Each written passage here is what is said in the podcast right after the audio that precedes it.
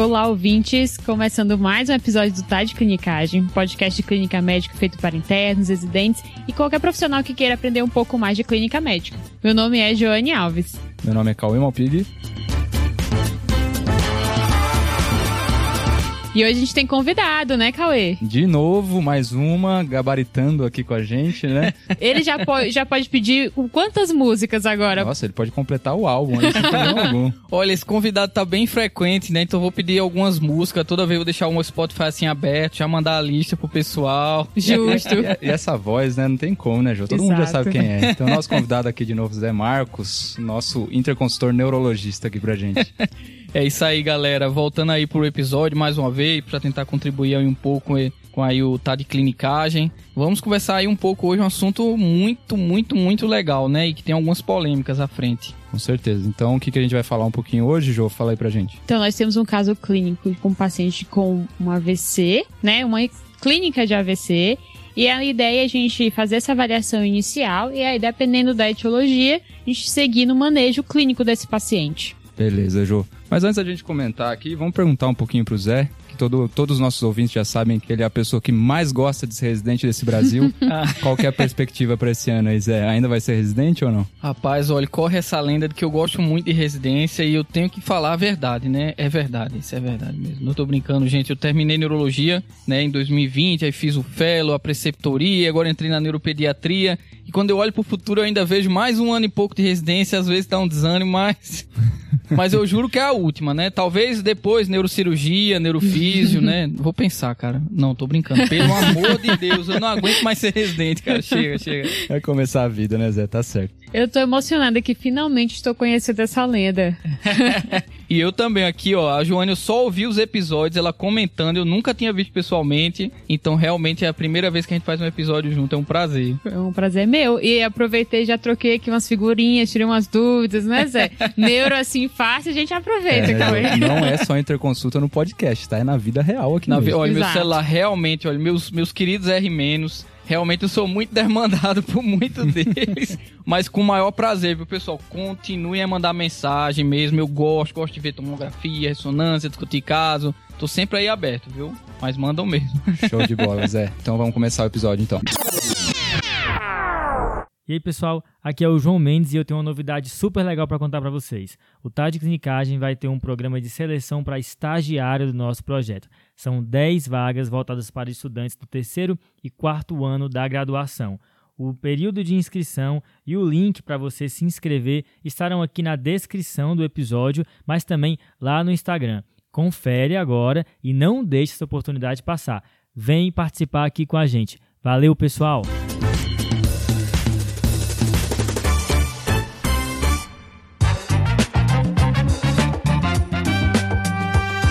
Vamos lá. Posso começar o caso clínico, então? Acho que é isso aí, Ju. É, lembrem só, pessoal, de vocês pausarem, né? Pra vocês tentarem acompanhar sempre a nossa discussão. A, a, ideia é ser um pouquinho mais rápido na nossa discussão clínica, porque o manejo vai ser o grande diferencial do nosso episódio. Então, nós temos o seu Antônio, é um senhor de 68 anos, que é professor, é casado, e a família percebeu no início da manhã que ele estava sonolento e percebeu uma redução da força no hemicorpo direito. E aí, preocupados, levaram até o pronto-socorro. A gente não sabia quanto tempo, né, do início desse sintoma que ele foi levado até lá. De antecedentes, ele é hipertenso, diabético e tem obesidade grau 2. Uso de medicações metformina, enalapril e anlodipino, tá? Não, não sabem bem descrever as doses, é um uso alguns dias irregular. E no exame físico, ele apresentava uma PA de 188%, uma frequência cardíaca de 75, saturava 95% em ar ambiente, tinha uma glicemia capilar de 189 e no exame neurológico era perceptível que ele estava desatento, sonolento, tinha uma hemiplegia e uma anestesia completa à direita, as pupilas estavam isocóricas e fotos reagentes, não tinha nistagmo, e a força muscular, assim como a sensibilidade, estavam preservadas à esquerda. Não tinha nenhum outro achado, não era possível avaliar a marcha, e do restante do exame clínico, cardiopulmonar, abdominal, estava tudo normal. E aí, claro, né? Foi pensado na hipótese de AVC, com água dragudo, né? Um déficit neurológico. Foi calculado o NIH, que deu 17, e aí foi levado no protocolo AVC para fazer a tomografia de crânio sem contraste. A TC mostrava uma lesão hiperdensa em topografia lá de gânglios à base, parecia mais núcleo lentiforme à esquerda. E aí ele voltou, né, para agora a gente definir como é que vai ser o passo 2 da, da avaliação do seu Antônio. Beleza, Ju, bem direto esse caso, né? Eu acho que eu vou, vou começar aqui, tá, Zé? Aí eu vou dar uma puxada de sardinha mais pra clínica e depois a parte, a parte neurológica eu jogo aí pra você. Mas sempre quando a gente tem, aqui a gente já tem bastante informação, né? Então sempre quando a gente tem bastante informação pros ouvintes, a gente tenta representar um pouquinho do nosso problema e discute um pouco com base nessa representação, né? Então a gente tem basicamente um paciente idoso de 68 anos, um paciente de risco cardiovascular com hipertensão, diabetes com obesidade, né? E importante não tem o uso regular das medicações dele, o que eu imagino que seja um pouco descontrolado, principalmente da hipertensão e diabetes aí, né? Ele vem então com a queixa dele é um rebaixamento de nível de consciência agudo, a gente não tem o delta T aí do, do rebaixamento dele, mas o mais importante é que vem com um comemorativo que é um sintoma focal, né? Exatamente. Ele tem uma hemiparesia com hemanestesia completa à direita aqui, né, Zé? Então, sempre quando a gente tem um paciente que tem um rebaixamento de consciência agudo, eu acho que uma das principais coisas que a gente vai tentar diferenciar no exame físico é justamente isso. A gente vai procurar sintoma focal. Porque quando a gente pensa em rebaixamento de consciência no pronto-socorro, tem quatro coisas que a gente precisa excluir, principalmente. Primeira coisa é estrutural, algum evento que o paciente teve, né? Então, um AVC, um AVC isquêmico, um AVC hemorrágico. A gente tem que pensar em infeccioso, mas esse paciente aqui realmente ele não tem nada que indica pra gente que seja de uma etiologia infecciosa. Intoxicações, tanto intoxicação quanto abstinência, mas a história do nosso paciente também não indica nada para isso. E metabólico também a gente não tem nada aqui para o nosso paciente. A gente tem até o mais importante no metabólico, que é um destro normal, o que deixa um pouquinho de fora esse bloco aí para a gente também. Mas agora, falando em um sintoma focal tão importante quanto o nosso paciente tem, a gente tem que pensar diretamente em um AVC isquêmico e um AVC hemorrágico, né, Zé? Exatamente. Então, assim, isso, para quem trabalha em emergência, é um caso do dia a dia, né? Um paciente que não trata, né? A gente tá diante de um país que tem muito paciente que não adere à terapêutica, até por ter pouca monitorização, né? E a gente tá com um caso realmente do dia a dia, que era até uma curiosidade que aqui nos bastidores eu tava comentando com os meninos, né? Do porquê ser tão comum a VCH de manhã. Não sei se para quem já estava no departamento de emergência pode até pensar de que não, deve ser mais comum porque tem mais transportes para levar o paciente. Mas na verdade é muito comum até esse combo, né, da síndrome metabólica que o paciente tem, hipertenso, diabético e obeso, provavelmente ele tem também uma causa extremamente comum de hipertensão secundária, e que é pouco rastreada, que é a síndrome da apneia obstrutiva do sono. Então, esses pacientes fazem picos hipertensivos matinais ou na madrugada, por conta dos episódios apneicos, e aí desenvolvem os AVCs-H, né? Então, isso é uma coisa que chama bastante atenção. E a gente tem, com esse quadro bem clássico, né, do paciente chega hipertenso, tudo, mas é um ponto que eu sempre gosto de trazer para os residentes, é, um, um, tanto lá em São Bernardo como na escola, é que você tem que estar atento também aos pacientes que tem um quadro sugestivo de AVC uhum. e que está hipotenso. Então diga, olha, e o AVC que está hipotenso? Tá. Né? Tá. Aquele, o que é que eu devo pensar? Primeiro de tudo, não é um AVC. Uhum. Né? Claro, aqui a gente tem imagem, a gente sabe que tem uma hemorragia. Mas um paciente que tem um déficit focal e chega muito hipotenso pronto-socorro, opa, um passo para trás. Será que eu estou diante de um AVC? Porque, vejam, situação real, a gente pode ter uma dissecção de aorta e que o paciente está chocando hipotenso, fazendo isquemia de fronteira e ele vai fazer uma hemparesia e aí você vai trombolizar.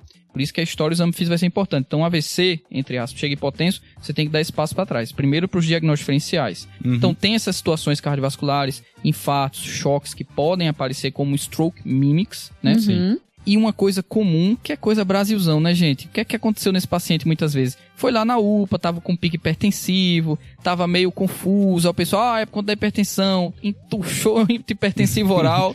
E Sim. o cara chegou depois hipotensão para você, mas é uma hipotensão iatrogênica, né? Então, tá. a gente tem que estar tá muito atento nessa primeira avaliação para esses primeiros confundidores, caso o paciente chegasse hipotenso para a gente e com uma clínica de AVC. É, o nosso ouvinte pode acreditar que não acontece isso, mas é verdade, tá? Às vezes, muito. realmente, a gente tem um certo desespero de tentar baixar a pressão desses pacientes um pouquinho mais rápido, né? E aí, quando esse paciente é transferido para outro hospital, ele já vem realmente com um descontrole para baixo da pressão, né? Isso é bem Exatamente. importante. Né? Uma coisa que eu acho interessante a gente falar aqui é que justamente eu usei aí o nosso, o nosso diagnóstico estrutural, né, intracraniano do nosso paciente para falar antes da tomografia entre AVC isquêmico e AVC hemorrágico. Por que, que eu falei isso? Porque com a clínica do paciente não tem nada tão sensível e tão específico de alteração clínica que vai induzir a gente a pensar em uma etiologia isquêmica ou hemorrágica para AVC, né, Zé? Exatamente. E uma das coisas que a gente mais acredita é que normalmente quando o paciente tem cefaleia, induz a gente a acreditar que ele tem mais algum componente hemorrágico, né? Mas isso não é verdade. Cefaleia acontece em menos de 50% dos pacientes que têm um AVC hemorrágico. E aqui eu digo AVC hemorrágico, eu acho que é até bom a gente definir um pouquinho, porque é o foco do episódio, né, Zé? A gente tá falando de hemorragia intracerebral espontânea. Isso, relacionada à hipertensão, né? Isso, relacionada à hipertensão principalmente, não associada a trauma. E a gente tá excluindo um pouquinho os HSAs aqui também, que aí sim cursa com cefaleia, né? É, exato, e que muitas vezes pode apresentar-se como um AVCH, na, é, inclusive intraparenquimatoso, né? Às vezes a, o hematoma que se forma, por exemplo, numa comunicante anterior, o hematoma disseca lá pro lobo frontal. Aí você, ah, é, é um AVCH hipertensivo. Por isso que você vai atrás da clínica. Se o paciente teve uma cefaleia súbita precedente, uma cefaleia entrovoada, né? Então uhum. Então você vai pensar, eita, será que tem alguma dica que fala contra ser um AVCH hipertensivo primário, né? Sim. Então isso tem que estar atento para os diagnósticos diferenciais. Então, achei muito importante esse ponto do Cauê dizer que a gente não tem como diferenciar 100% se é isquêmico, hemorrágico, de descrição de livro, nos livros textos, a gente sabe que o AVCH ele tem um déficit que vai em crescendo, né? Ele vai piorando. O paciente está um pouquinho sonolento, vai piorando sonolência, ficando mais hemiparético, hemiplégico, hemianestésico. Geralmente fala mais a favor esses déficits em crescendo, né? Uhum. Dos AVCs O déficits súbitos em trovoadas, agudos, falam a favor dos AVCs isquêmicos, especialmente os embólicos, né? Cardioembólico, ou o AVCH, o HSA, né? Que aí vem uma trovoada e o paciente tem o o evento é, é, clínico, né? Que vai alterar o exame físico dele. É, Zé, talvez seja a diferenciação um pouquinho mais pontual aí mesmo, né? Esse crescendo da clínica do AVCH, do, do da hemorragia intracerebral, é justamente pela expansão do, do sangramento, né, Zé? Que acontece principalmente nas primeiras seis horas aí, né? Isso. E depois de 24 horas começa a ficar bem mais raro, né? Exato, Cauê. Isso é um ponto bem importante e que, inclusive, tem repercussões para o nosso caso desse paciente no manejo né? Não, não querendo atropelar, é, falar, mas esse paciente a gente não tem um delta T, né? A família acha que ele acordou meio sonolento, então a gente não sabe quando foi o ictus. Sim. Então isso vai repercutir até na hora da gente saber se vai pedir um atomo com contraste ou não para esse paciente, que a gente comenta já. Beleza, Zé. Então, e aí eu já puxo, puxo para você aí, porque teve nesse papo aí, teve, você já falou que é um AVC hemorrágico, né, pela tomografia. Diz um pouquinho pra gente aí, Zé, do, olhar do, do neurologista, o que, que te levou a crer então que era hemorrágico mesmo? Então, a localização, quando você tem uma imagem, né, hiperdensa no contexto agudo, hiperdensidade na tomografia, a gente vai pensar em duas estruturas principais que podem levar essas hiperdensidades, que é cálcio e a segunda, sangue logicamente, nós temos um contexto clínico agudo, e não vai pensar que o cara formou uma calcificação de um granuloma. Então a gente tem um, um, paciente que tem mais sugestivos de hemorragia. E outro ponto que ainda fala mais a favor é a localização. Sim. Que a gente sabe que essa localização putaminal, gânglios da base, ela é clássica dos AVCs hipertensivos. Os uhum. outros locais mais comuns que nós temos também são os tálamos, também Sim, são uhum. os locais comuns. Depois cerebelo e por último ponte. Sendo que esses dois últimos, geralmente, as clínicas às vezes podem ser ainda mais graves, né? Os déficits podem ser ainda mais catastróficos. Tá. Beleza, Zé. Então, só para definir aqui para os nossos ouvintes, lembrando um pouquinho, né? Então, das etiologias aqui das hemorragias intraparenquimatosas, né? A gente sabe que por volta de 90% dos casos, então, vão ser realmente secundárias e hipertensão, né? E aí vai ter localizações que são mais específicas dessas localizações, quais que são? Então, hipertensivos, só para reforçar, são os gânglios da base, hemorragias talâmicas, cerebelares, né, hemisféricas, principalmente, não vermianas, né, uhum. e ponte, são os quatro locais mais comuns, né. Gânglios da base, assim, é, é, especificando mais, geralmente é mais região putaminal, uhum. mas no geral você às vezes tem tanto sangue, você não vai diferenciar, ah, saiu do putame, saiu do globo pálido, região núcleo da base. Legal, Zé. E aí, saindo dessa etiologia que é a mais importante, que é hipertensiva, a segunda etiologia seria a microangiopatia amiloide, aí, que é muito mais em paciente mais idoso, né?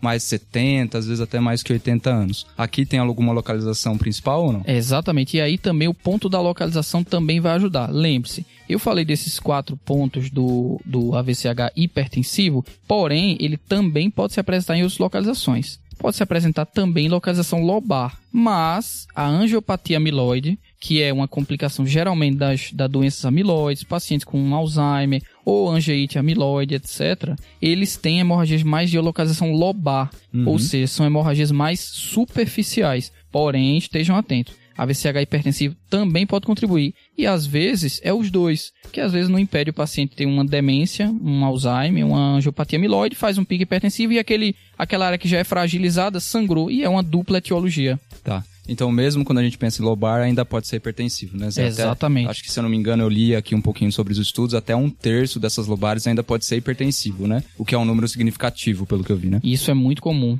Beleza.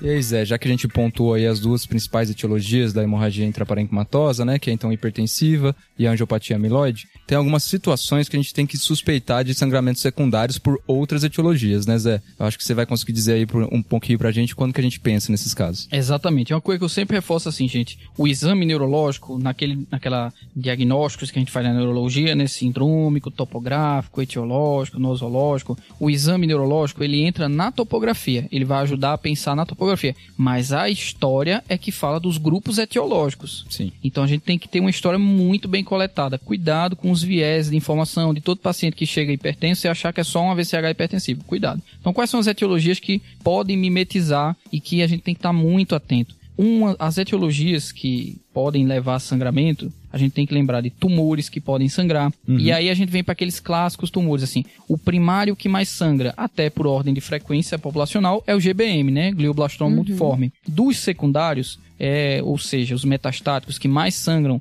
eles são o melanoma, uhum. o coriocarcinoma, o carcinoma de células renais. Tá. E o carcinoma tireoide. Só que isso é descrito em literatura. O que é que a gente vê mais na prática de tumores que sangra? Qual é a uhum. metástase mais Quais são as metástases mais comuns? Mama e pulmão. Sim. Então a gente vai acabar vendo mama e pulmão sobrando. Por prevalência mesmo, né, Zé? E aí vai estar tá na história. O paciente vai ter emagrecimento, vai ter uma massa na mama. Então tem que ir atrás para você ver se não é um tumor que está sangrando, por exemplo. Outra coisa que você tem que lembrar importante é, poxa, na história, isso é um paciente que eu estou lidando com um paciente jovem ele não é hipertenso prévio. Nossa, será que eu estou diante de alguma outra coisa que pode sangrar? A gente sabe que nos jovens as, os AVCs podem ter causas de malformações vasculares, como as MAVs, os cavernomas. Então, a idade do paciente vai ajudar também a gente pensar nesses pontos de etiologia. E uma dica, por exemplo, de sexo do paciente e que vai estar tá na história também, às vezes, o uso de anticoncepcional, uhum. são as as únicas que eu fico brincando com os residentes, né? Qual é o único AVCH que você anticoagula? Uhum. É a trombose venosa cerebral. Ela pode, especialmente nas tromboses venosas corticais, sangrar, levar a um AVCH mesmo.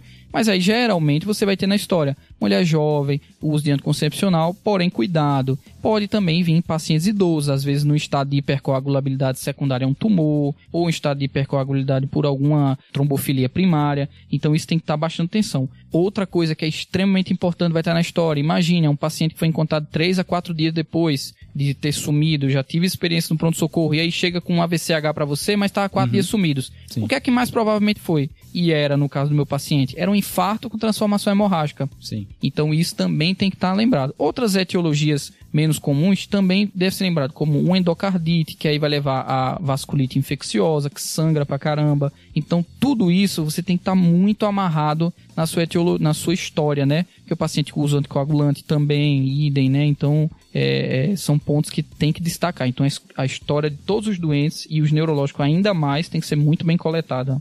Boa, Zé. Então, só para sumarizar aqui, eu acho que aquele paciente que a gente começa a ficar tranquilo da etiologia hipertensiva é o paciente que já tem um pouco mais de idade, então normalmente acima de 45, 50 anos, dependendo um pouquinho aí da referência. É aquele paciente sem outras grandes comorbidades, como principalmente neoplasia, e já é o paciente hipertenso, de base, né, que tem um sangramento e uma localização que a gente já imagina que seja hipertensiva, né? Que são aquelas quatro que você falou, que é mais putamen, tálamo, cerebelo e ponte, né? Isso. Então, esse em geral a gente vai pensar mais no hipertensivo. Agora, Exato. saiu um pouquinho disso aqui, né? Já tem outros comemorativos, outras comorbidades significativas, ou é um paciente jovem, uma paciente mulher tudo mais. A gente tem que fazer uma investigação etiológica um pouco melhor. Exatamente, tem que estar atento. E aqui que vale, então, um exame de imagem a mais, que é a angiotomografia de crânio, né? Exatamente, Cauê. E aí, nesses pacientes, a gente tanto pode fazer uma angiotomografia, por exemplo. Imagine que nós coletamos uma história nesse mesmo paciente de que ele tinha tido precedente a esse quadro uma cefaleia súbita. Uhum.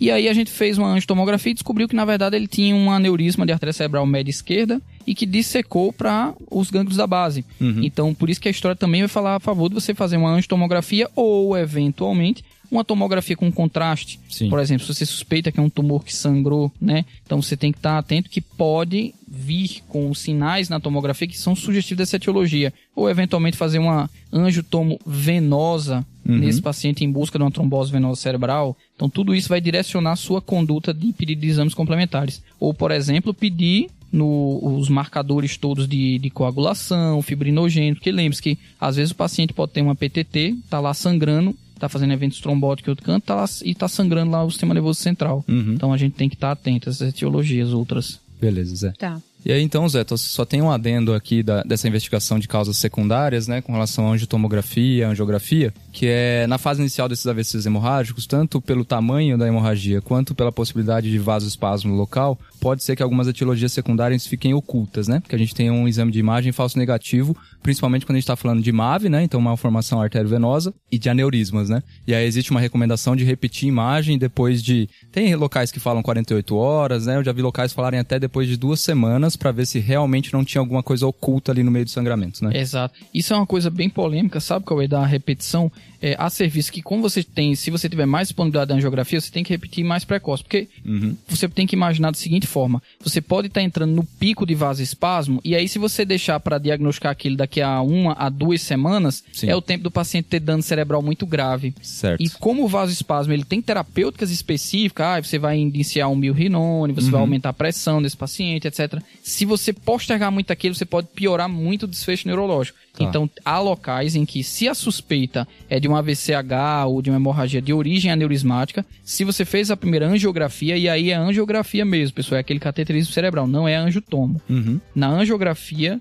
veio primeira negativa, tem locais que em 48 horas você repete. Eu sou mais tentado a repetir mais precoce, Tá. porque realmente, assim, a, a- o vasoespasmo, quando não tratado, é um quadro muito grave. Essa tentativa de fugir do vasoespasmo, então. Zé, que acontece depois do quarto dia, né? Tudo Isso. mais. Beleza.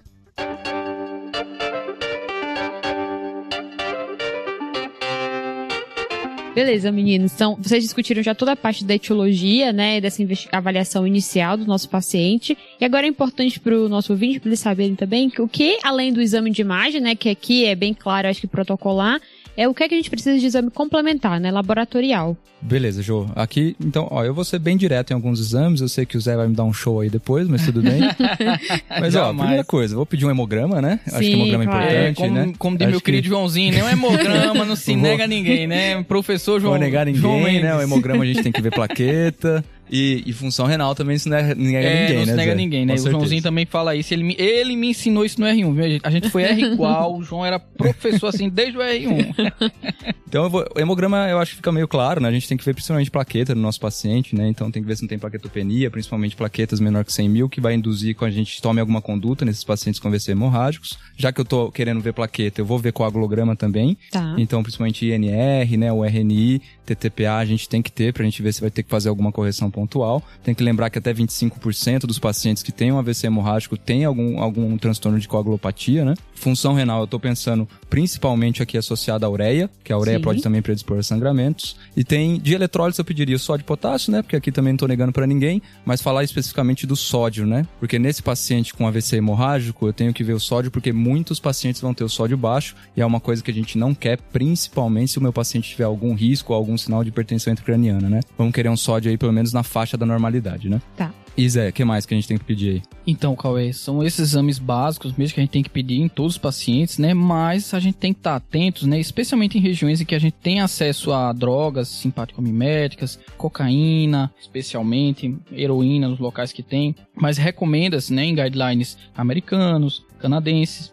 e especialmente dos pacientes mais jovens que chegam hipertensos mesmo, com a VCH hipertensivo clássico Uhum. e você fazer o rastreio toxicológico na urina desses pacientes, que é extremamente comum. Muitas vezes aqui no Brasil podem até não ser drogas ilícitas. Lembrar, né, gente? A gente tem em faculdades de medicina, a gente tem colegas médicos com o uso excessivo do neuroboosting, né? Que é agora as é, de- dexlisanfetamina, que é o Venvance, Ritalina, que em alguns pacientes pode induzir hipertensão. Então, não se assuste se um dia acabar chegando, né? Então, tem que estar atento. Beleza. Então, conforme disponibilidade, realmente tem que pedir.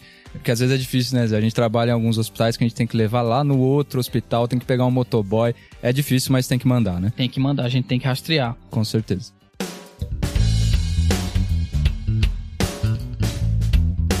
E aí, Jo, a gente tem esses exames? Então, infelizmente, toxicológico não. Não tinha disponível, né? Ninguém Ai, quis levar lá pro, pro hospital, lá do outro lado da cidade, Ah, né? É, não, é Exato. verdade. Só o fato de chamar o motoboy, não, gente, mas já me convenceu. A etiologia aí provavelmente é hipertensão primário já. tinha muitos fatores de risco, né? É. Mas o hemograma era normal, ele tinha uma creatinina de 1.2, ureia de 65, coagulograma normal, Uhum. eletrólitos normais, só ressaltando o valor do sódio 137, tá? Mas não tinha mais nenhuma outra alteração do que foi solicitado aqui dessa avaliação inicial. E aí, agora? Ele, paciente foi transferido para UTI, né, Uhum. para ele fazer a melhor monitorização, e aí veio o passo, né, do manejo Tá. desse paciente. É isso aí, pessoal. Então, o primeiro ponto do manejo é saber com que a gente está lidando, né? Então, a gente vai usar um score classificatório do paciente até para saber gravidade. A, a gente tem o clássico score do AVCH, é o score do ICH, né? Que a gente vai usar como parâmetros a idade, que vai ser maior ou igual a 80 anos. Uhum. A gente vai usar o Glasgow do paciente. A gente vai usar se tem ou não sangue dentro do ventrículo. A gente vai usar se tem se a hemorragia é infra ou não tentorial e o tamanho da hemorragia, que é mais é, maior ou igual a 30 ml, que é o ponto de corte que é usado. Porém, eu sempre recomendo, e aí quando eu discuto os casos com os residentes, eu geralmente recomendo, isso, olha, é um score treino. Para o, o, o AVCH, que chega de- na porta para o neurologista da emergência, ele já vai pensar nas etiologias secundárias só pela história. Uhum. Mas, pra você que tá num plantão de emergência, tá na emergência geral, o neuro vai só vir no dia seguinte, ou tá na sexta, o cara vai, vai vir na segunda. Todo paciente, além do ICH, eu recomendaria que você fizesse também o SICH, até para aprendizado. O SICH é um score menos conhecido, que é o chamado secondary, né? ICH, Uhum. que seria para as causas secundárias. Quais são os parâmetros que eles mais usam? Ele usa a característica da tomografia, vamos dizer assim, o, o shape da tomografia, ou seja, hemorragias que estão fora daqueles locais clássicos do hipertensivo, vamos pensar dessa forma, ou formatos de hematoma muito estranhos, hematomas em vários locais. Uhum. Idade do paciente, ou seja, pacientes mais jovens, Certo. eles devem ser rastreados mais para causas secundárias. Sexo, que aí a gente vai ter o sexo feminino. E duas coisinhas que realmente assim tem que chamar a atenção. Chegar o paciente com uma hemorragia e não é e não tá hipertenso. Sim. E o paciente que a gente sabe que pode ter um risco de coagulopatia. Tá. Então, nesses pacientes, a gente, o SCH, ele vai recomendar, por exemplo, você fazer uma angiotomografia ou complementar com outros exames para rastrear causas secundárias. Aí eu acho uma excelente dica, viu, Zé? Fica aí, porque na hora da correria, na hora da emergência, a gente realmente esquece esses pontos. Às vezes até na UTI a gente esquece que tem que ser avaliado algumas causas secundárias em alguns casos. Abre esse score agora que a gente tá conhecendo e segue ponto por ponto, né? Exatamente, Cauê. Então, esses pontos são extremamente relevantes na história, né, no, na- no manejo do paciente. E aí, aproveitar que a gente começou a falar disso, da tomografia, e a tomografia realmente ela vai ter um papel além de só dar o diagnóstico, né? Ela pode dar é, indicativos de que aquele paciente pode piorar ou não. E aí entra o ponto, assim, que geralmente é o AVCH, você vê na tomo sem contraste. Tá lá, viu, putz, AVCH hipertensivo, baixa pressão e vida que segue. Nem sempre. Por exemplo, na história do nosso paciente, a gente não tem o delta T dele. Sim. E a gente sabe que o maior risco de expansão é nas primeiras seis horas. Uhum. Daí que vem o ponto importante da tomografia com contraste. Primeiro, é aquilo que eu já tinha destacado anteriormente, de você, nas etiologias secundárias, por exemplo, um, hemorragias que é decorrente de tumores, por exemplo. Mas, nos pacientes que é mesmo no AVCH hipertensivo, existe um sinal chamado spot sign, que é o sinal do ponto mesmo, né? Uhum. que é uma hiperdensidade que se sobressai à hiperdensidade do hematoma. Ou seja, é um pontinho brilhante dentro daquela ilha brilhante. Você tem que olhar com carinho e brilha mais. Se você vê aquilo, esse spot sign isoladamente já é um preditor de ressangramento. Por quê? Aquilo dali, gente, é o contraste extravasando. O vaso tá sangrando ainda. Então, tem sangramento ativo, a chance de, de- de- desse paciente aumentar o hematoma é muito maior. O que é que se recomenda? Se você viu o spot sign, você já vai repetir a tomo sem contraste nesse paciente em 6 horas. Legal. Por quê? Em vez de você, ah, eu vou repetir em 24 horas porque é o protocolo. Em vez de você pegar uma complicação tardia de uma expansão muito grande, às vezes você viu, putz, expandiu demais nessa toma de controle. Já vou acionar o neurocirurgião, que é outro ponto que a gente vai adiantar. Tem outros sinais na tomografia que podem é, falar a favor né, de, de sangramentos que vão ocorrer. Por exemplo, às vezes você pode ter é, hemorragias de formatos que não vão ser aquele ovalado clássico, uma hemorragia muito irregular e com várias hiperdensidades em tempos diferentes, que inclusive fala a favor de hemorragias secundárias a coagulopatias, que você tem hemorragias de tempos diferentes e aquele também é um preditor de se ter uma expansão precoce. Então esses sinais na tomografia e na tomografia com contraste vão ajudar bastante. Beleza, Zé. Aí da clínica, então, só voltando, se o sangramento tem menos que 6 horas, quando a gente consegue identificar o ictus aqui também é uma faixa de tempo que realmente tem um risco maior de sangramento, um risco maior de expansão, né? O volume, como você bem falou, até vi em alguns lugares é que eles, eles classificam o tamanho do volume entre leve, moderado e grave. Então, menor que 30 é um sangramento leve, entre 30 e 60 aí fica no moderado e maior que 60 grave, e isso indica tanto prognóstico, né, como você bem falou, mas também o risco de, de expansão desse sangramento, né? Exatamente. E a última última coisa é da história do paciente, né? A gente sempre tem que perguntar, usa S, usa clopidogrel, então antiplaquetários e anticoagulantes, que também aqui aumenta muito o risco de expansão desse sangramento nas primeiras horas de evolução do paciente, né, Zé? Exatamente, Cauê. Beleza, então aqui a gente tem que marcar. Começou o manejo do paciente com AVC hemorrágico, a gente tem que fazer esses dois scores, que é o ICH e o SCH, até pra gente fazer a investigação secundária quando devidamente indicado, né? E aí a gente tem que ver se nosso paciente está em risco de expandir esse sangramento nas primeiras horas ou não. A condução sempre vai ser na UTI, né?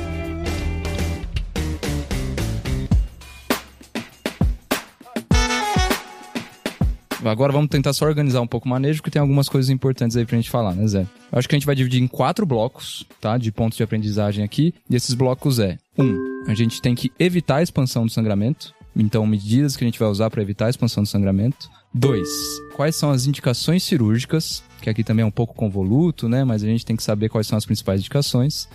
Falar um pouquinho da crise convulsiva associada ao AVC hemorrágico. Beleza e falar um pouquinho de profilaxia de trombose nesses pacientes, né? Que sempre dá um pouquinho de medo. Beleza, Zé? Exatamente. Então vamos começar falando aqui do primeiro bloco, que é como que a gente evita a expansão desse sangramento, medidas para evitar essa expansão. E aqui tem duas coisas. Tem o controle pressórico e tem a reversão de coagulopatias. E aí, para controle pressórico, o que a gente tem aqui de mais atualizado de recomendação é o Guideline de 2020, que é um guideline canadense, que eles colocam uma meta pressórica de pressão arterial sistólica entre 140 e 160 nas primeiras 24 a 48 horas. Aqui é importante, por que, que eles deixam essa faixa né, aí pra gente? Porque eu acho que é importante a gente lembrar que a gente não pode nem abaixar muito a pressão do paciente e, obviamente, a gente não pode deixar essa pressão alta porque isso pode expandir o sangramento. Não abaixar muito porque, às vezes, nas áreas perilesionais do sangramento, onde a gente tem muita inflamação, a gente tem muito edema, se a gente abaixar muito a pressão abaixo de 140 muito rápido, pode ser que essas áreas também acabam perdendo função e piore aí o déficit neurológico do nosso paciente.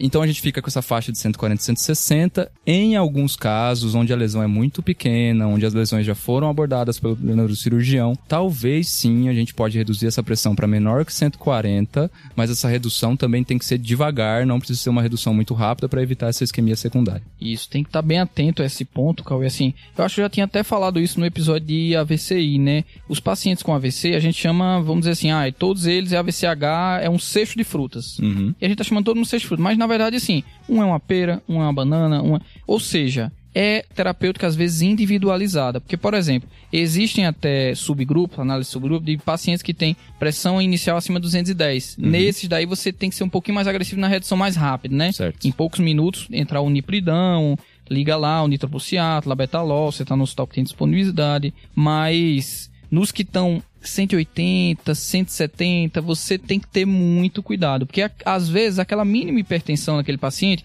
se você baixar muito, você pode piorar a área de penumbra que o Cauê falou muito bem. Então tem que estar atento nessa agressividade desse tratamento e individualizar caso a caso. Lembra, esses pacientes, ele tem que estar monitorizado, porque eles têm às vezes pressão muito lábil, especialmente às vezes sangramentos que envolvem, pegam região de encéfalo, eles podem ter uma desautonomia secundária, então tem que estar muito atento. Para quem ficou na curiosidade do, de ouvir o episódio de AVC isquêmico, é o episódio 63, tá, pessoal? Voltem lá. E esse tá muito bom, dos mais ouvidos, por sinal, hein? Também com o nosso querido Zé. E isso é interessante, né, Zé? Porque vem de dois estudos principais, né? Que é o Interact 2 e o Ataque 2, que eles compararam metas pressóricas menor que 180 e menor que 140 e realmente não teve diferença de mortalidade em 30 dias, nem disfuncionalidade aí a longo prazo, né? Então a gente vê que nesses pacientes realmente que já estão com uma pressão arterial sistólica menor que 180, a gente pode ser muito mais maleável, né, Zé? Exato. O que preocupa é essas pressões mais altas, então. Exato. O, o, a diferença que você pode ver, às vezes, de análise subgrupo é um pouco mais você induzir lesão renal aguda nesses tá. pacientes que você baixa um pouco mais a pressão, né? Porque você não vai estar pensando só no cérebro, às vezes o paciente pode ter outra disfunção orgânica. Uhum. Mas é esse o ponto, assim, que os estudos trazem. Que acho que na metas intensivas era até um desfecho de segurança, Exatamente. né? E eles viram que realmente meta muito intensiva piorava a função renal nesses pacientes, né? E aí, pra gente reduzir essa pressão, Zé, a gente tem medicação de escolha, como que a gente faz aqui no Brasil? Então, Brasil, né, gente? O que é que a gente vai ter geralmente de opção? A gente vai ter geralmente o nitroprusiato, né? O bom e velho nipride, realmente uhum. é o mais utilizado, né? A gente não costuma usar muito tridil, até porque em alguns pacientes pode dar vendilatação, da hipertensão venosa secundária, então a gente não costuma usar tanto. Uhum. Mas é o que tem disponível, né? Sim, é o que a gente que tem no Brasil, vezes, né? É o que tem no Brasil. Há locais em que o labetalol ele é muito mais usado, até pela maior facilidade, maior manejo, é, melhor controle pressórico a longo prazo. E além do labetalol, tem o nicardipino, que é uma opção também possível e que nem tem, às vezes, nem hospitais privados aqui no Brasil. Falo... É, é, o que falta, né, Zé? Às vezes Exato. até o nicardipino, que é um bloqueador do canal de cálcio, né? Até o mais recomendado, porque ele tem menos efeito adverso que o labetalol, que é um beta-bloqueador, né?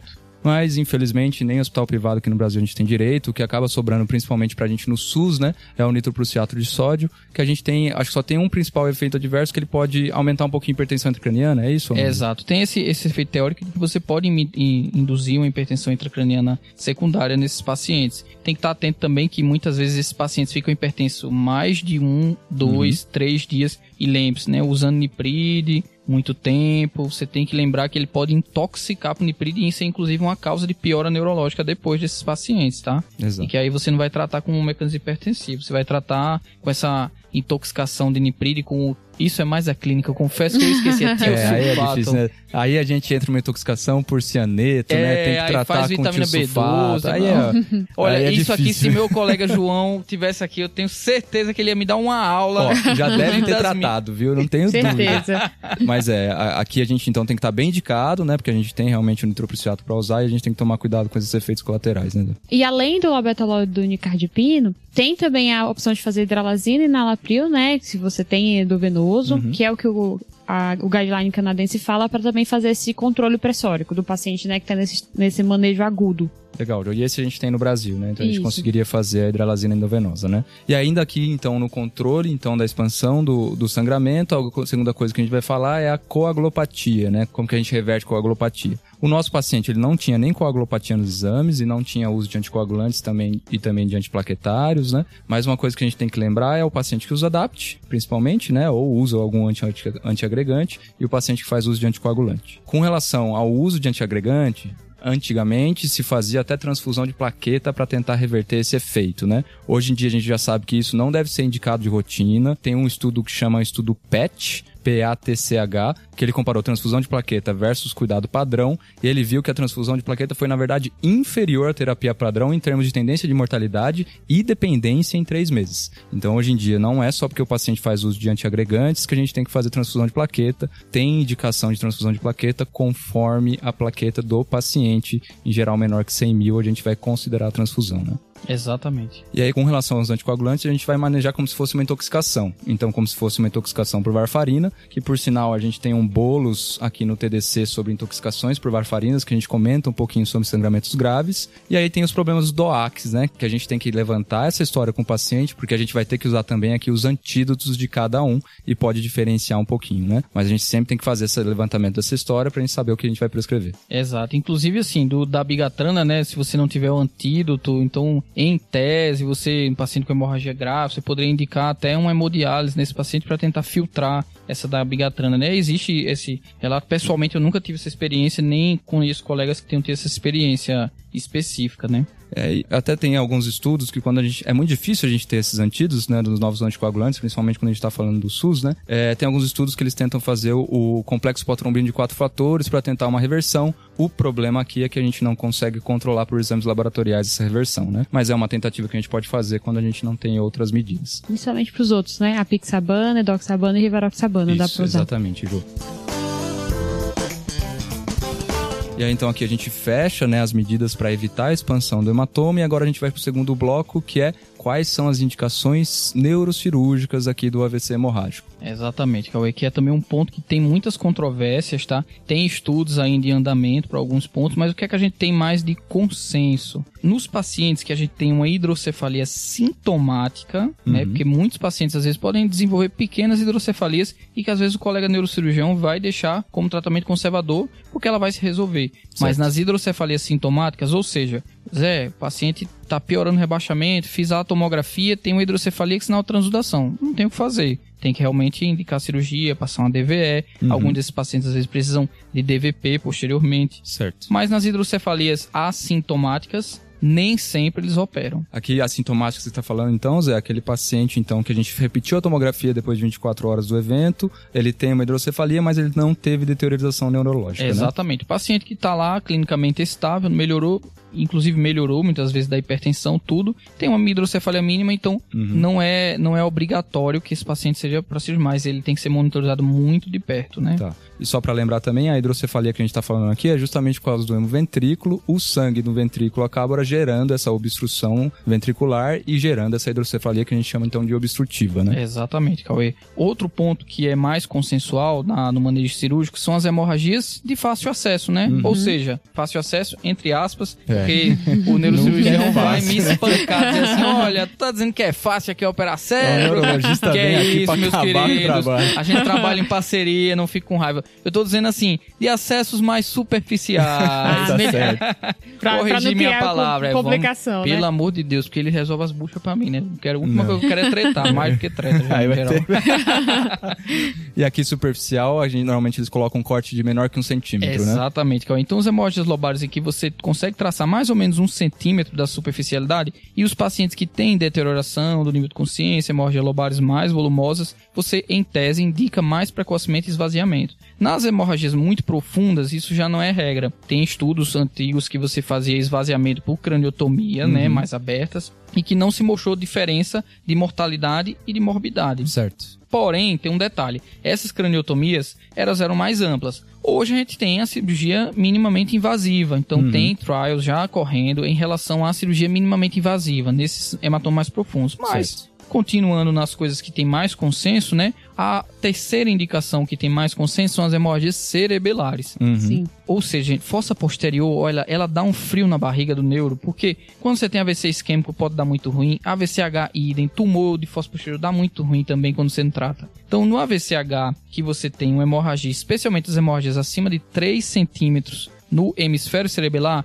esses pacientes são candidatos a esvaziamento. Nas hemorragias que já têm complicações, ou as hemorragias cerebelares que eu falo que já tem complicações, por exemplo, o paciente tem uma hemorragia cerebelar e já tem uma hidrocefalia, ou tem uma hemorragia cerebelar e já tem o quarto ventrículo fechado, compressão da lâmina quadrigeminal, esses daí não tem o que discutir, tem que operar mesmo. Mas esses pacientes com hemorragia cerebelar, então a, o, a atenção que o intensivista tem que ter dele na UTI uhum. é muito grande. E aqui a indicação é precisa, né, Zé? Então ele coloca esses 3 centímetros ou sinais de piora neurológica, certo? Ou que já tem algum sinal de herniação, alguma coisa mais grave. Por quê?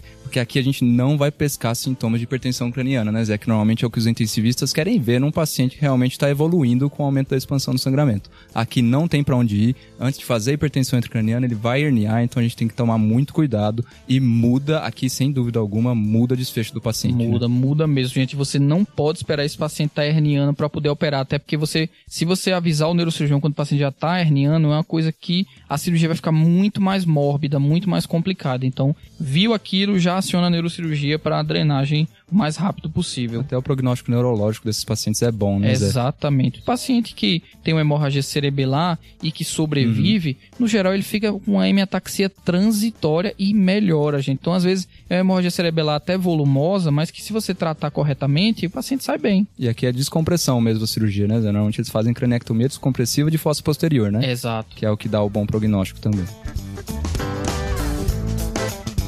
Muito bom, Zé. Então aqui o que a gente tem das três principais indicações cirúrgicas vai ser mais o, a hidrocefalia sintomática, problema ventrículo, vai ser os pacientes que têm sangramentos superficiais de até um centímetro de profundidade e os pacientes com hemorragias cerebelares sintomáticas ou com mais de 3 centímetros, né? É isso aí mesmo, Cauê. Esses pontos mais importantes aí da indicação cirúrgica a gente abordou, mas eu acho que é um ponto que é importante e que não é incomum, viu, gente, de se pegar, são as crises convulsivas nesses pacientes. Então, esses pacientes muitas vezes podem até apresentar crises convulsivas, especialmente nas hemorragias mais superficiais, lobares, como ao longo da doença, né? terem crises convulsivas também. Beleza, Zé. Então aqui a gente entra no nosso terceiro bloco do manejo, né? Falar das crises convulsivas. Eu acho que do, dos mais polêmicos, né? A primeira coisa que a gente precisa falar é que profilaxia primária de crise convulsiva no paciente com AVC hemorrágico, hoje em dia a gente não faz mais, né? Não tem indicação. As medicações, principalmente anticonvulsivantes que a gente tem disponíveis, principalmente no SUS, elas têm bastante efeito adverso, então a gente tem que prescrevê-las com uma certa certeza de indicação, né? Então aqui profilaxia primária,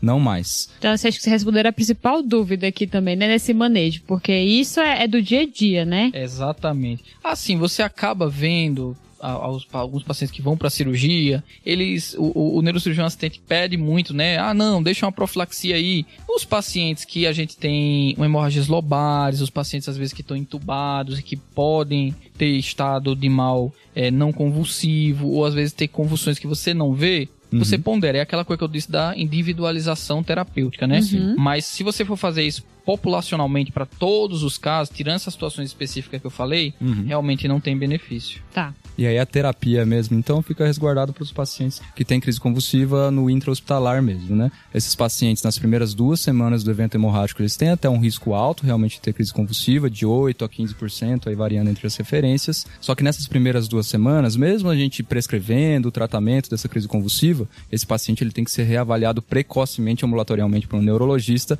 até para fazer a nova consideração se ele precisa ou não de uma terapia mais prolongada, né, Zé? Exatamente. Esse ponto no ambulatório é uma coisa que a gente leva em consideração se a crise foi muito sintomática aguda, foi na hora do evento, ou se o paciente teve uma crise mais tardiamente ao evento, são pontos que a gente leva para desmamar mais precoce ou não, né? Se o paciente ficou com exame neurológico alterado, é outra coisa que, ah, ficou emparético, a gente sabe que tem lesão estrutural, então a gente maneja de forma assim mais conservadora. Não, vamos deixar mais tempo anticonvulsivante. Não tem realmente um consenso, tem até um consenso de desmame de drogas anticonvulsivantes recente da Academia Americana de uhum. Neurologia, mas é, o consenso é que não há consenso, né?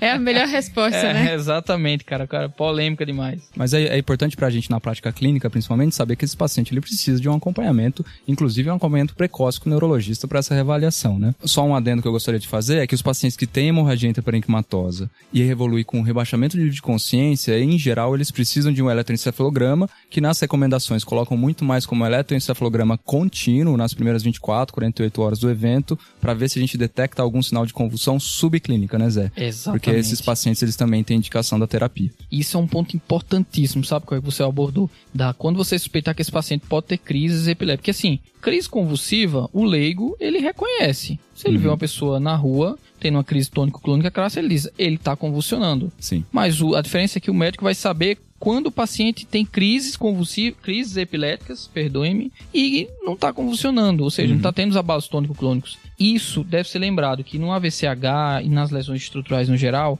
qual é a dica que eu dou para os residentes? Assim, quando é que você deve pensar num estado de mal não convulsivo, num paciente com uma lesão estrutural? É o paciente que tem um rebaixamento desproporcional à lesão estrutural. Uhum. Imagina, o paciente tem uma pequena hemorragia lobar frontal e o paciente é mega rebaixado. Você fez o rastreamento de infecções, distúrbio metabólico, não veio nada. Sim. E o paciente continua rebaixado. EEG contínuo é uma realidade em grandes centros uhum. e olhe lá.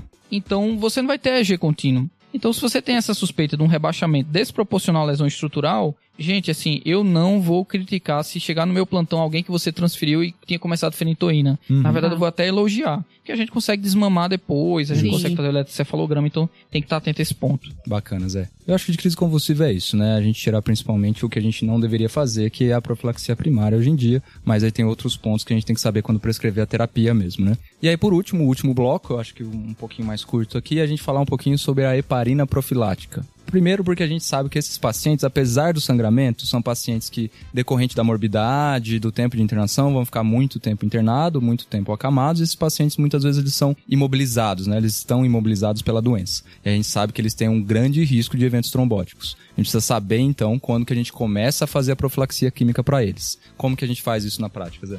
Então, assim, esse ponto é importante também, gente, porque é o seguinte: é basicamente a segunda causa de mortalidade nesses pacientes. Primeiro, a infecção, né? Isso eu tô falando mortalidades tardias, né? Quando o paciente tem mortalidade precoce por um AVCH muito grave, então às vezes ele tem morte cefálica pelo próprio AVCH. Mas o paciente que sobrevive a essa fase inicial, a segunda causa geralmente são eventos embólicos. Então a gente tem que estar muito atento. O que é que a gente faz na prática e é que é mais recomendado na literatura? No paciente em que a gente tem o exame neurológico estável, ou seja, ele está estável de ontem para hoje, ou melhorou de ontem para hoje, e, e aí é uma coisa, e tem uma tomografia com hematoma estável em relação ao dia anterior, e você tem o fator causal daquela hemorragia sob controle, você pode iniciar a terapia profilática. Quando eu falo é, é o fator sob controle, é aquilo que o Caio já tinha abordado, o controle hipertensivo, você já reverteu a, a coagulopatia, que esses pacientes têm muita chance de realmente ter eventos embólicos. Certo. Muito bom, Zé. E eu acho que é isso. Acabou os nossos quatro blocos aí do manejo. Eu acho que a gente falou bastante, bastante coisa aqui. Eu acho que tá bom. Mas conta aí pra gente, Jô, como que foi o manejo e a evolução desse paciente aí? Então, o seu Antônio foi pra UTI, né? Na UTI, ele tava com aquele quadro neurológico ali inicial já descrito, mas com 24 horas ele começou a evoluir com rebaixamento do nível de consciência, hipertensão. Foi suspeitado mesmo de que ele estava fazendo hipertensão intracraniana. É, e aí, pela piora progressiva do nível de consciência, ele foi entubado para proteção de vias aéreas. Uhum. Foi repetida a imagem de crânio, tinha piorado a lesão, ele tinha o spot sign, ele realmente estava mais heterogêneo, mais irregular o hematoma. E aí, cinco horas após esse exame, já completando as 48 horas de internação, ele começou a não ter mais drive respiratório, o reflexo pupilar de tosse já tinha uma reatividade aí menor. Então foi suspeitada de morte encefálica. E aí ele fez o, todo o protocolo. Ao final do protocolo ele realmente fechou. E o seu Antônio então foi a óbito pela complicação do AVC hemorrágico. Entendi, mas bem complicado. Várias complicações aí no manejo dele, né?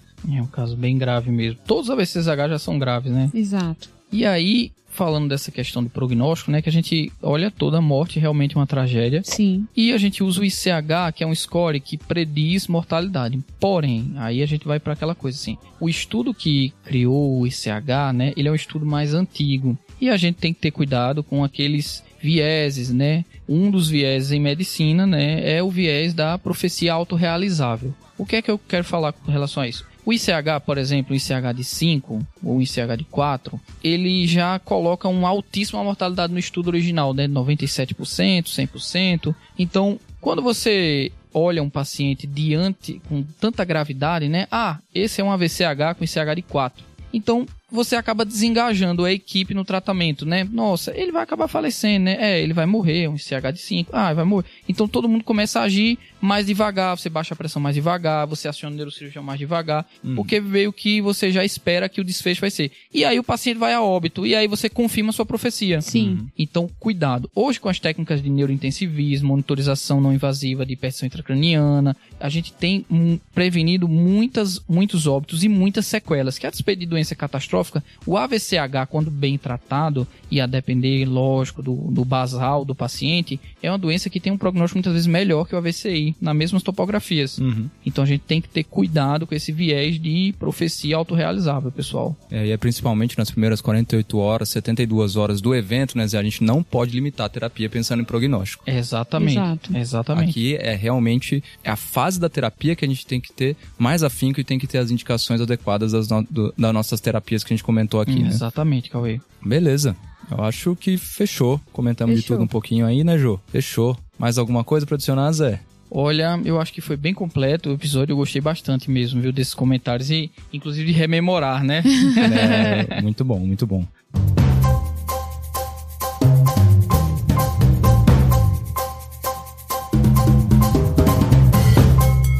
Finalizando o episódio então, então vamos pro desafio da semana passada, que quem mandou pra gente aí foi a Lu. Diga aí, Lu.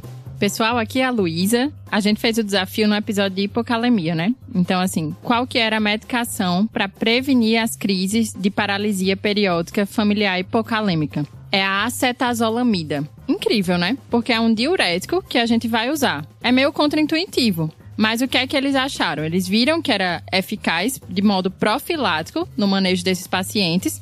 E o que eles acham é que vai promover uma acidose metabólica crônica com movimentação do potássio. E aí vai evitar as crises.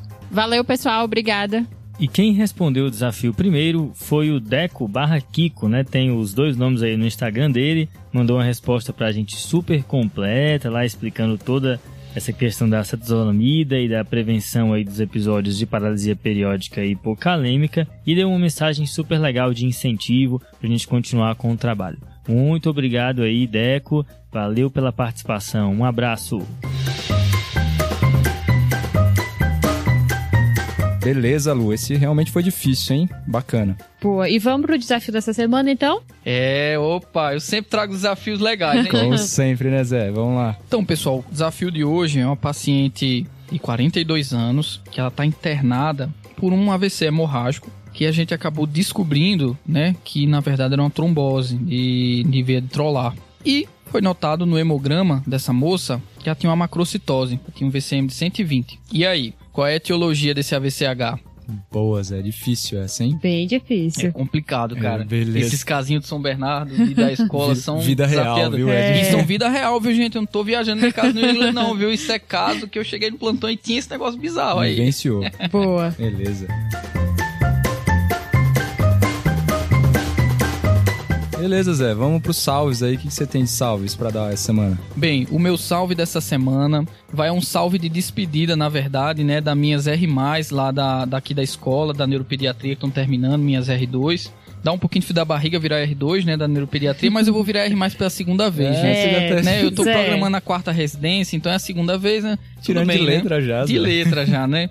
Então, assim, eu queria mandar um abraço bem grande e bem apertado para minhas amigas Maísa, Denise, pra Melina e pra Aninha, que me aguentaram esse ano todo, perturbando, falando muito, viajando na maionese às vezes, mas que a gente fez uma excelente parceria e eu queria deixar também meus parabéns para as neuropediatras que elas já são excelentes. Muito salve, bom. Parabéns, pessoal.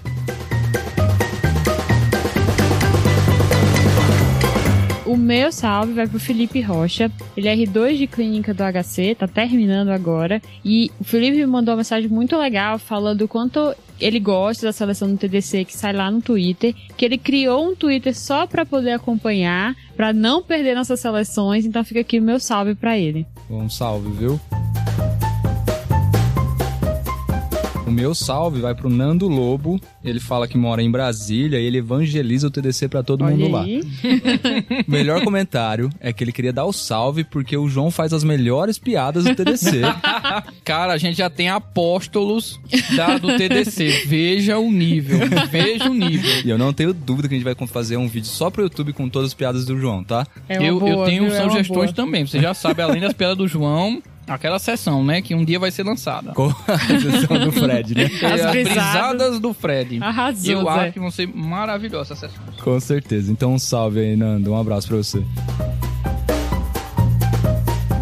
Não esqueçam, pessoal, para responder o desafio, vão lá, mandem as respostas no nosso Instagram, arroba Clinicagem, pode ser no Twitter, que é Clinicagem, pode ser pelo e-mail, pelo, por qualquer uma das nossas redes Todas sociais. as redes sociais aí, pode ser todas. Até o YouTube, se quiser mandar lá, pode mandar também, não tem Exato. problema. E não deixe de visitar nosso site, porque foi o Rodrigo Hilbert do TDC que fez. É, não pode esquecer, gente, agora tem uma coisinha nova lá no site. Em cada episódio lançado desde o começo de janeiro, tá tendo show notes. Então vocês abrem lá pra acompanhar os principais pontos de aprendizado dentro do site. É isso aí? Fechou. Fechou? Fechou, pessoal. Obrigadão, Obrigado viu, aí Zé? pela participação Obrigada, Zé. vez. Foi um prazer. Valeu, valeu, Valeu, valeu. Valeu, valeu. valeu, galera.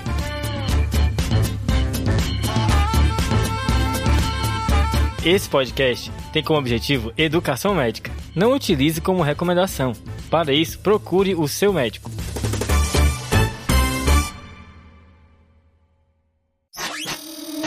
Essa é uma produção do Bicho de Goiaba.